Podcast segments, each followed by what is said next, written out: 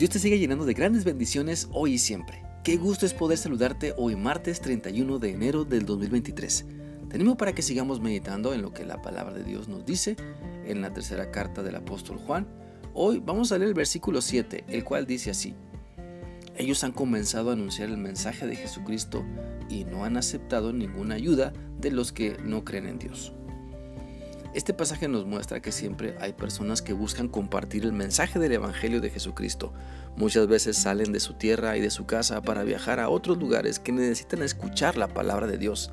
Y por ello, sí, por esto necesitamos nosotros atender las necesidades de quienes se dedican a proclamar el Evangelio de Cristo. Entendamos que es responsabilidad de la iglesia de cada uno de los que seguimos a Cristo, sostener a quienes enviamos a compartir las buenas nuevas de salvación. Es responsabilidad de la iglesia y no de una agencia misionera sostener a quienes han dedicado su vida para servir a Cristo compartiendo su palabra en lugares donde hay mucha necesidad. Por lo tanto, si sabes de una persona que anuncia el mensaje de Cristo o varias, dales de tu apoyo, ora por ellas rogando a Dios que les bendiga Recíbelos en tu casa cuando te visiten, sosténlos económicamente en la medida de tus posibilidades, porque la ayuda principal para todo aquel que proclama Cristo, que enseña su palabra, debe venir del pueblo de Dios, de la iglesia de Cristo. Recordemos lo que nos dice la palabra de Dios en Isaías 52, 7 y 8. Qué hermoso es ver sobre los montes los pies del mensajero que anuncia la paz, que trae buenas noticias, que anuncia salvación, que le dice a Sión, tu Dios es rey.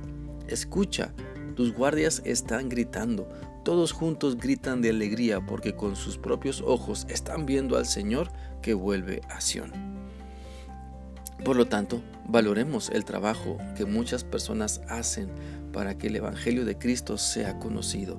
Participemos en el esfuerzo que la iglesia hace de compartir el mensaje de salvación, porque, vaya, somos parte de la iglesia, porque Dios nos manda a que participamos, a que participemos perteneciendo a una congregación. Dios nos manda a que nos convirtamos en portadores de su palabra, es decir, en misioneros en nuestra familia, comunidad o ciudad o trabajo, escuela porque de eso se trata obedecer la gran comisión y no solamente de señalar o comisionar a otros para que hagan lo que a cada uno nos corresponde.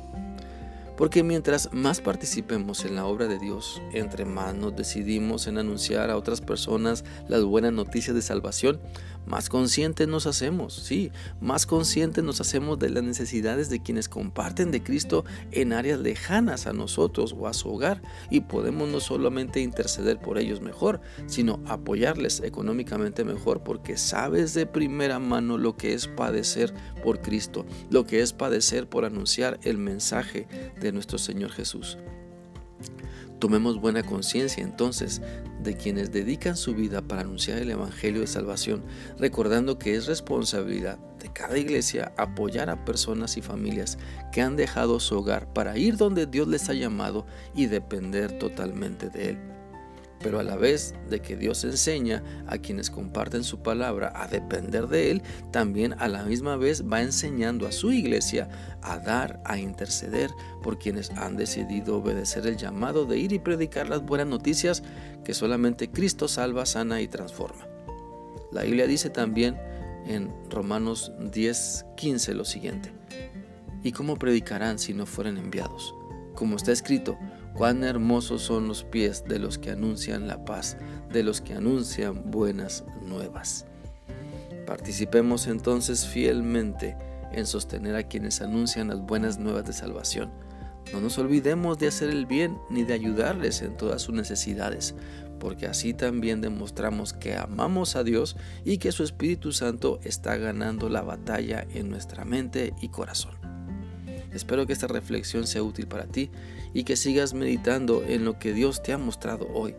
Sigue alabando, sigue alabando a Dios, sigue rindiéndote a Cristo, sigue dejando que el Espíritu Santo te guíe y así siempre puedas disfrutar mejor la vida que Dios te da. Dios te guarde. Hasta mañana.